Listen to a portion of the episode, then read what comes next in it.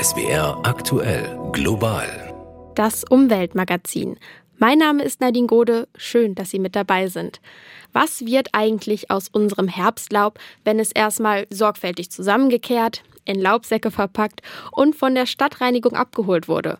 Bislang wird es in großen Anlagen kompostiert, da kommt einiges an Biomasse zusammen und ob sich das nicht auch für die Energiegewinnung eignet, haben der Wissenschaftler Ulrich Kreidenweis und sein Team berechnet. Wenn man das zu Biogas umwandeln würde und das Biogas wiederum zu Strom, dann könnte man damit so etwa 3300 Berliner Haushalte versorgen. Das ganze Interview mit ihm hören Sie später hier. Außerdem schauen wir auf die Weltklimakonferenz in Ägypten, die Auswirkungen des Klimawandels und beantworten die Frage, warum zwei Umweltschützer in Südafrika auf Stroh, Holz, Sand und Lehm bauen.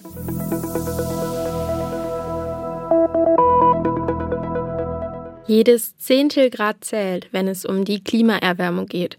Auf der Weltklimakonferenz in Ägypten ringen die Teilnehmerstaaten darum, wie das vereinbarte 1,5 Grad Ziel noch erreicht werden kann. Auch der ukrainische Präsident Zelensky hat sich per Videobotschaft in dieser Woche zum Thema geäußert. Werner Eckert berichtet von vor Ort. Wir müssen jene stoppen, die im Wahnsinn mit einem illegalen Krieg die Fähigkeit der Welt zerstören, an einem gemeinsamen Ziel zu arbeiten, sagte Zelensky. Es könne keine effektive Klimapolitik geben ohne Frieden auf der Welt. Der Krieg führe dazu, dass die Staaten jetzt nur darüber nachdächten, wie sie sich jetzt und hier vor den Folgen dieser russischen Aggression schützen könnten, vor Gewalt, Energiearmut und Hunger. Zelensky warnte auch vor den möglichen Folgen eines Atomunfalls im ukrainischen Kraftwerk Saporischja. Europa, der Mittlere Osten und auch Teile Afrikas könnten dann von radioaktivem Ausfall betroffen sein. Russland muss die Waffen schweigen lassen, sagte Zelensky, damit die Welt hört, was wir gemeinsam tun können, um uns vor dem Klimadesaster zu retten. Der oberste Klimabeauftragte Chinas hob auf der Klimakonferenz die schweren Schäden hervor, die infolge des Klimawandels auf allen Kontinenten entstanden sind. Die aktuelle Energie- und Nahrungsmittelkrise fordern umso mehr Solidarität, Multilateralismus und Kooperation. Das sei der einzige Weg aus dem Dilemma. Anna Osius aus Ägypten. China hat auf der Weltklimakonferenz Milliardenzusagen von den reichen Ländern gefordert. In einer Rede erklärte der chinesische Klimabeauftragte, die Industriestaaten sollten so schnell wie möglich ihre Versprechen einhalten und 100 Milliarden US-Dollar jährlich für den Klimaschutz bereitstellen. Die Klimafinanzierung soll Entwicklungs- und Schwellenländer dabei unterstützen, ihren Treibhausgasausstoß zu reduzieren und sich an den Klimawandel anzupassen. Die Forderung Chinas wird von Beobachtern teilweise kritisch gesehen, denn China ist selbst das Land mit den größten Emissionen weltweit und hat wenig ambitionierte Klimaschutzpläne. Bislang hat China lediglich angekündigt, ab 2030 sollen die Emissionen im Land nicht mehr weiter steigen. Die zweitgrößte Volkswirtschaft der Welt gilt dennoch international nicht als Industrienation und stellt sich daher auf Seiten der Entwicklungs- und Schwellenländer, die finanzielle Hilfe bekommen wollen. Rund zwei Drittel der Energie in China wird aus Kohle gewonnen. UN-Generalsekretär Antonio Guterres hat auf dem UN-Klimagipfel vor den Folgen der Erderwärmung gewarnt. Die Welt sei auf dem, Zitat, Highway zur Klimahölle mit dem Fuß auf dem Gaspedal.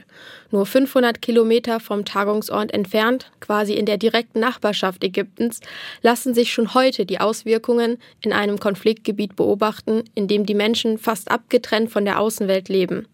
Die Rede ist vom Gazastreifen. Hier versuchen die Menschen allein auf ihre Weise mit den Folgen des Klimawandels fertig zu werden. Bettina Meyer aus Tel Aviv. Bauer Salama Mana wühlt sich mit einer Hacke durch den staubtrockenen Boden vor seinem Haus, in der Nähe der Kleinstadt Al-Karara im Süden des Gazastreifens. Er sieht angestrengt und besorgt aus. Längst hätte er Weizen für die kommende Saison aussehen müssen, erzählt er. Der Boden ist zu salzig, weil wir in der Nähe des Meeres sind. Es gibt Gemüsesorten, die wir nicht mehr anbauen können. Zum Beispiel Gurken. Wir sind froh, wenn es regnet. Das wäscht das Salz aus dem Boden. Aber die Dürre führt dazu, dass sich Aussaat und Ernte verschieben. So spüren wir den Klimawandel, denn alles, was wir später ernten, ist kleiner und mickriger und der Ertrag ist niedriger. Die Olivenernte beispielsweise verzögere sich bereits um einen ganzen Monat, klagt Manna. Der Ertrag sei um die Hälfte geschrumpft. Auf sein Einkommen aus dem Anbau sei aber die ganze Familie angewiesen. Fast 70 Personen im Dorf, erzählt der Bauer. Der alte Mann im weißen Gewand nimmt eine rote Frucht in die Hand, die nicht größer als ein Tischtennisball ist. Sehen Sie, das ist Paprika, die wir aus kommerziellen Samen nachgezüchtet haben. Normalerweise ist sie so groß wie eine Hand, aber die hier kauft keiner. Sie schmeckt auch nicht, fügt er hinzu. Neben der Dürre leiden die Bauern außerdem unter gentechnisch veränderten Samen der Pharmakonzerne, die hier verkauft werden. Die Nachzucht ist unmöglich. Die Bauern sind abhängig von den Samenanbietern. Die kontrollieren die Bauern auf der ganzen Welt, schimpft Mana.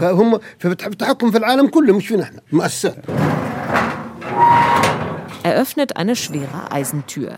Hinter ihr verbirgt sich Manas Antwort auf Klimawandel und Gentechnik. Hier, das sind Wassermelonensamen. Bauer Salama Mana hat eine Samenbank angelegt. 34 verschiedene Arten Samen gesammelt, die hier heimisch sind. Auf Blechen trocknet er sie, lagert sie in Gläsern im Wandregal und verteilt sie zur Aussaat an die Bauern im Dorf, die ihm im Gegenzug neue Samen mitbringen und so die heimischen Arten verbreiten und erhalten. Die Samen, die hier aus der Umgebung stammen, sind widerstandsfähiger gegen Pilze, Viren und Trockenheit als die genmanipulierten Samen. Sie sind resistenter. Probleme versucht auch Fischzüchter Jasser al-Hajj zu lösen. Er betreibt eine Fischzuchtanlage am Strand von Gaza. Seine Fischteiche versorgt er mit Meerwasser. Er muss sie filtern und mit Sauerstoff anreichern. Dafür benötigt er vor allem eines: Strom. Strom vom Kraftwerk gibt's hier acht Stunden. Dann ist er acht Stunden weg und geht wieder an. Um alles am Laufen zu halten, brauchen wir Dieselgeneratoren. Fische aus dem Meer seien wegen der Abwässer aus Gaza nicht zu empfehlen, sagt Hatsch, der auch ein Restaurant betreibt und den Großteil der Zuchtfische ins Westjordanland exportiert. Seit einigen Jahren legt Al-Hatsch Geld für den Bau von Solarpanelen zurück, um seine Energiekosten zu reduzieren. 65 Prozent seines Energiebedarfs deckt er mittlerweile mit Sonnenenergie. Ein kleiner Beitrag gegen den Klimawandel, sagt er, Allerdings.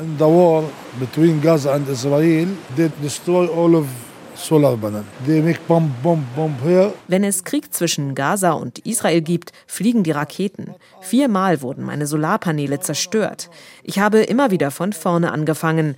Aber manche Leute hier verlieren ihre Kinder. Ich verliere Geld. Das ist der Preis, den wir in Gaza zahlen.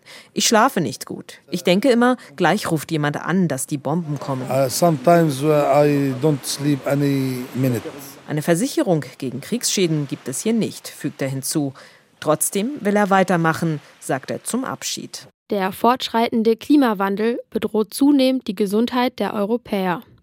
In einem neuen Bericht warnt die EU-Umweltagentur in Kopenhagen vor immer mehr Hitzetoten und klimabedingten Krankheiten. Stefanie Peik aus der SWR Umweltredaktion. Bei drei Grad Erderhitzung bis Ende des Jahrhunderts und ohne gezielte Klimaanpassung drohten in Europa dann bis zu 90.000 Hitzetote jährlich. Bei einer globalen Erwärmung um 1,5 Grad seien es dagegen 30.000 Todesfälle im Jahr. Um gefährdete Gruppen zu schützen, brauche es Hitzeaktionspläne grüne und schattige Plätze in Städten, eine hitzetaugliche Architektur und angepasste Arbeitszeiten. In Europa seien fast alle hitzebedingten Todesfälle vermeidbar. Die EU-Umweltagentur befürchtet außerdem, dass sich Krankheiten wie Malaria, das Denguefieber und das West-Nil-Fieber mit dem Klimawandel weiter nach Norden ausbreiten und auch mehr Menschen daran erkranken. Wer ganz besonders unter den Hitzewellen leidet, sind Kinder denn ihr Körper kann die extremen Temperaturen noch viel schlechter verarbeiten. Millionen Kinder leiden bereits darunter, das hat UNICEF kürzlich in einer Studie veröffentlicht. In Zukunft könnte das noch viel mehr werden, warnen die Autoren. Peter Mücke aus dem ARD-Studio New York. Das kälteste Jahr ihres restlichen Lebens nennt UNICEF den Bericht, der darauf hinweisen soll, dass vor allem Kinder in den kommenden Jahren unter Hitzephänomenen aufgrund der Erderwärmung leiden werden. Bis 2050 seien alle, dann rund zwei Milliarden Jungen und Mädchen auf der Welt betroffen. Schon heute litten mehr als 600 Millionen Kinder unter Hitzewellen oder extrem hohen Temperaturen. Wie verheerend die Konsequenzen in Zukunft seien, hänge vom heutigen Handeln ab, sagte UNICEF UNICEF-Chefin Russell. Die Regierungen müssten dringend zumindest die globale Erwärmung auf 1,5 Grad begrenzen und die Mittel für die Anpassung an den Klimawandel bis 2025 verdoppeln. Nur so können wir das Leben und die Zukunft von Kindern retten, sagte Russell bei der Vorstellung des Reports. Hitzewellen sind nach Darstellung der Experten für Kinder besonders schädlich, da sie im Vergleich zu Erwachsenen weniger in der Lage sind, ihre Körpertemperatur zu regulieren. Mögliche Folgen Atemwegs- und Herz-Kreislauf-Erkrankungen. Säuglinge und Kleinkinder seien besonders von hitzebedingter Sterblichkeit bedroht. Für die Analyse wurden Daten aus 153 Ländern ausgewertet, unter anderem auch aus Deutschland. Den Forschern zufolge wären bei einer Erderwärmung von 2,4 Grad im Jahr 2050 auch nahezu alle Kinder in der Bundesrepublik von schweren Hitzewellen betroffen. In Australien treffen die Auswirkungen des Klimawandels Mensch und Tier besonders stark. Vor zwei Jahren gab es Buschbrände. Fast drei Milliarden Tiere starben dabei oder wurden vertrieben. Seitdem kam es immer wieder zu Starkregen und Überschwemmungen. All das hat natürlich Auswirkungen auf die Tierwelt, denn die hat gar keine Chance mehr, sich davon zu erholen. Aus Sydney Jennifer Johnston. Die Tierpflegerinnen Becky und Rachel schütteln eine Dose mit Futter. Sie versuchen, Billy the Bilby aus seinem Versteck zu locken. Hoffentlich traut er sich raus heute Morgen. Vorsichtig hoppelt der Kaninchen-Nasenbeutler aus seiner Höhle. Er sieht ein wenig aus wie ein Hase mit größeren langen Ohren und spitzer Nase. Bilbys sind in Australien vom Aussterben bedroht. Hier im Taronga Zoo in Sydney werden sie daher gezüchtet und in die Freiheit entlassen. Die größte Bedrohung für den Bilby sind eingeschleppte europäische Tierarten wie Füchse und Katzen. Aber auch der Klimawandel erklärt Tierpflegerin Rachel Schukraut. Australien wird immer heißer und trockener und die extremen Wetterereignisse werden häufiger, wie Feuer, Überflutungen und Dürren. Die Umstände, an die sich die Tiere anpassen müssen, ändern sich so schnell, dass es heftige negative Auswirkungen auf unsere Tierwelt hat.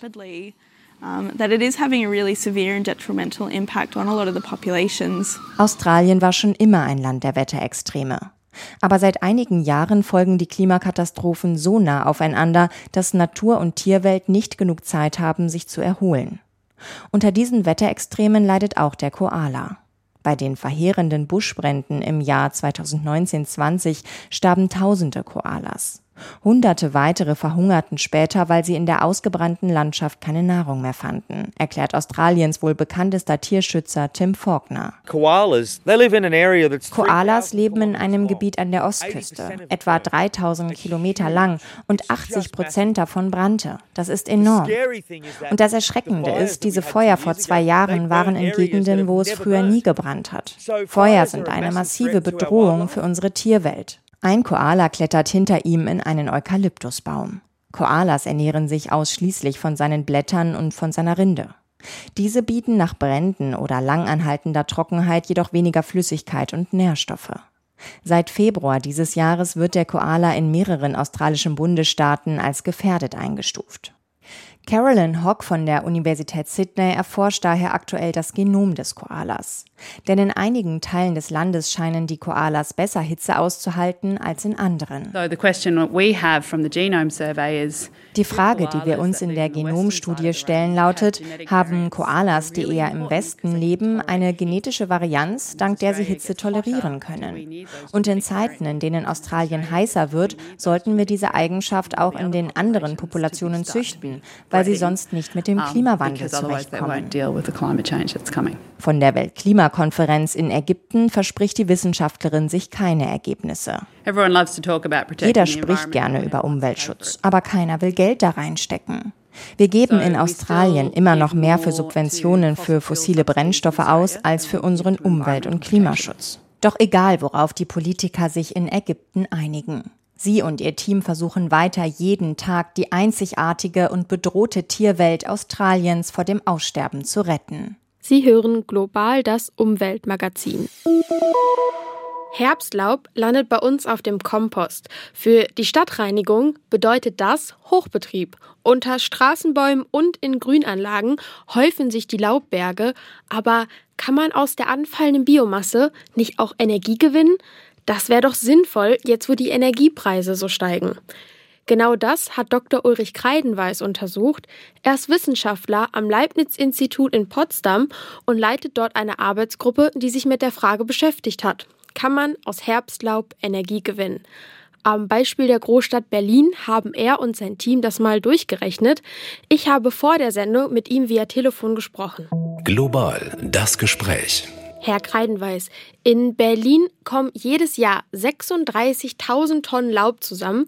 Für wie viele durchschnittliche Berliner Haushalte reicht das denn, wenn man daraus Gas macht? Wenn man das zu Biogas umwandeln würde und das Biogas wiederum zu Strom, dann könnte man damit so etwa 3.300 Berliner Haushalte versorgen. Wobei man insgesamt das Potenzial noch etwas größer ist, weil das ist jetzt das Laub, was von der Stadtreinigung direkt eingesammelt wird. Zusätzlich gibt es eben noch Laub, was die Privathaushalte beispielsweise über Laubsäcke sammeln oder auch das Laub, was in Parks noch anfällt. Gibt es denn Baumarten, in deren Blätter besonders viel Energie steckt? Genau, da gibt es ganz erhebliche Unterschiede zwischen den einzelnen Baumarten. Was wir im Labor gesehen haben, ist, dass sich beispielsweise als Ahorn dreimal so viel Biogas in etwa gewinnen lässt wie aus Kastanienblättern. Im Fall von Ahorn wären das beispielsweise so um die 150 Liter Biogas pro Kilogramm Laub. Wobei man schon auch sagen kann, dass Herbstlaub kein ganz einfaches Substrat für die Biogasanlage ist, denn gerade das Laub, was man jetzt in, von der Straße einsammelt, das kann natürlich auch verunreinigt sein mit Müll, mit Split. Und da müssten eben die Anlagen darauf eingestellt sein. Und was wir aus der Forschung auch wissen, ist, dass die Blätter Hemmstoffe enthalten, die diesen Vergärungsprozess behindern können. Und deswegen erscheint es uns am sinnvollsten, wenn man über eine Verwendung von dem Laub nachdenkt, das zusammen mit anderen Biomassen in die Biogasanlage einzubringen. Gibt es denn Biogasanlagen, die jetzt so schon existieren, die da benutzt werden können oder braucht man da besondere Voraussetzungen? Also vermutlich sind die Anlagen, die ohnehin mit so ein bisschen komplizierteren Substraten umgehen können, also beispielsweise mit der Biotonne, schon relativ gut geeignet. Die Anlagen, die jetzt im Land sehr häufig sind, die vor allem landwirtschaftliche Substrate verwerten, die müsste man wahrscheinlich nochmal deutlich technisch umrüsten. Lohnt sich das denn dann noch, dieses ganze Verfahren? Ja, das ist eine sehr gute Frage. Wobei man auch sagen muss, dass auch was wir aktuell machen, also was die meisten Städte betreiben, das Laub zu kompostieren, sich wirtschaftlich in der Regel nicht rechnet. Das heißt, die Kosten für die Kompostierung, für die Sammlung des Laubs, die werden nicht durch den Verkauf von dem Kompost gedeckt. Und insofern, wenn wir es über die Erzeugung von Biogas schaffen würden, bei plus minus null rauszukommen, dann wäre schon sehr viel für die Wirtschaftlichkeit gewonnen. Neben der Energiegewinnung gibt es ja auch noch einen ganz anderen Vorteil, nämlich die geringeren Treibhausgasemissionen. Wie groß ist denn da der Unterschied zum Kompostieren? Also der Unterschied ist ganz erheblich und aus meiner Sicht ist es auch der wichtigste Grund, darüber nachzudenken, das Laub anderweitig zu nutzen. Der Hintergrund ist der, bei der Kompostierung entstehen in der Regel relativ hohe Mengen Methan, was ein sehr wirksames Treibhausgas ist. Das passiert zwar auch in der Biogasanlage, aber da ist es eben erwünscht. Man möchte dieses Methan und fängt es dann auf und nutzt es eben als Biogas energetisch. Und in der Studie haben wir uns jetzt die verschiedensten Prozessschritte angeschaut, die sich zwischen Kompostierung und Biogas unterscheiden. Also beispielsweise den Transport, die Emissionen direkt bei der Kompostierung, aber auch die Energieerzeugung aus dem Biogas.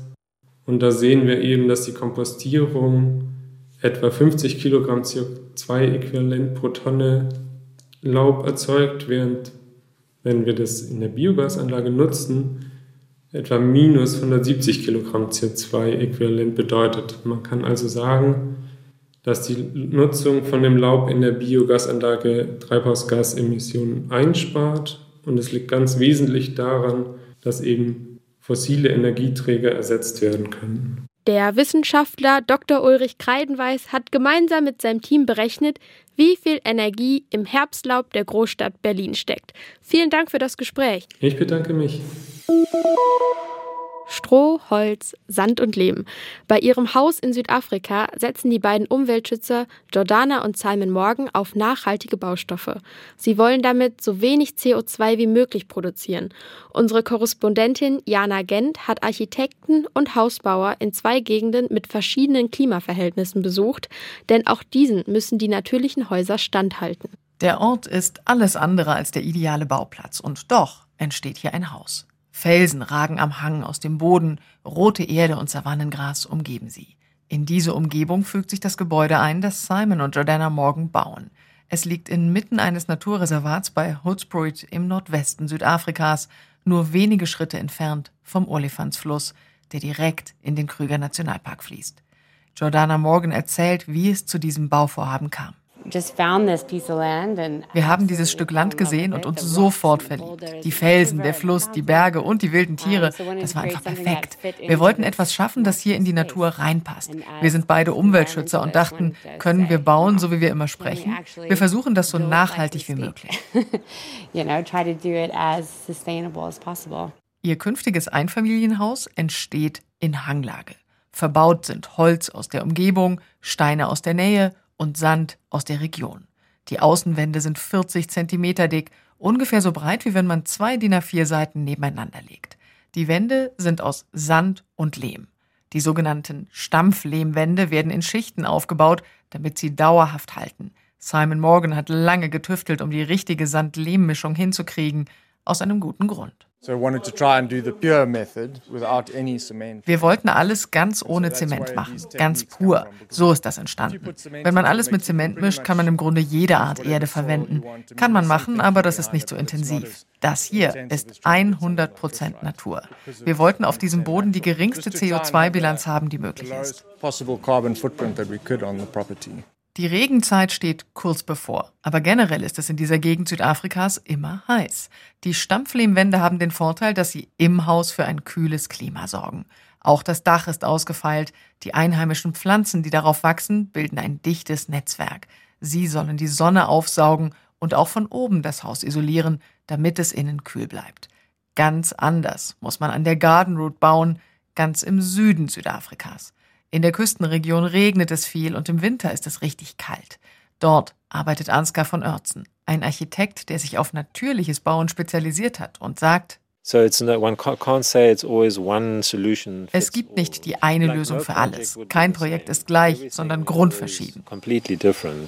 In der Nähe des Küstenortes Wilderness hat Ansgar ein Haus entworfen, das nun idyllisch an einem Hang steht und ein Stück des größten Waldgebietes Südafrikas überblickt.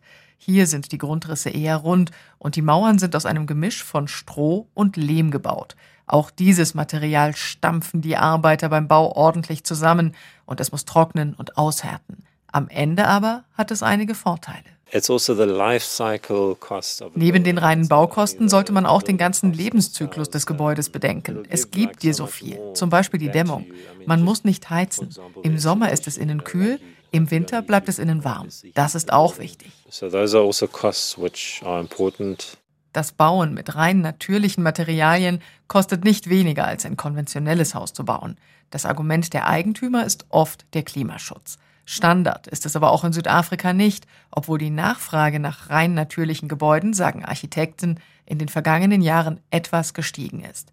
Für Justin Poggenpool, den Bauleiter auf der Hausbaustelle in der heißen Gegend in Hoedspruit, ist es das erste Projekt dieser Art. Ich mag Herausforderungen und die Idee, die dahinter steht. Das ist faszinierend. Aber es ist nicht einfach, weil für mich alles hier neu war. Wir arbeiten daran herauszufinden, wie alles zusammenpasst und funktioniert. Das ist wie ein riesengroßes Puzzle. Am Ende aber entstehen Gebäude, die sich in die Natur einfügen und Ressourcen schonen und die dennoch den normalen Komfort bieten. Wasseranschluss, Strom durch Solaranlagen und Internetanbindung. Architekt Ansgar von Oertzen meint, sie sind auf Zukunft ausgerichtet, weil sie mindestens so lange halten sollen wie Fachwerkhäuser in Deutschland. Das war Jana Gent aus Südafrika und damit endet das Umweltmagazin Global für heute. Am Mikrofon verabschiedet sich Nadine Gode. Tschüss und machen Sie es gut.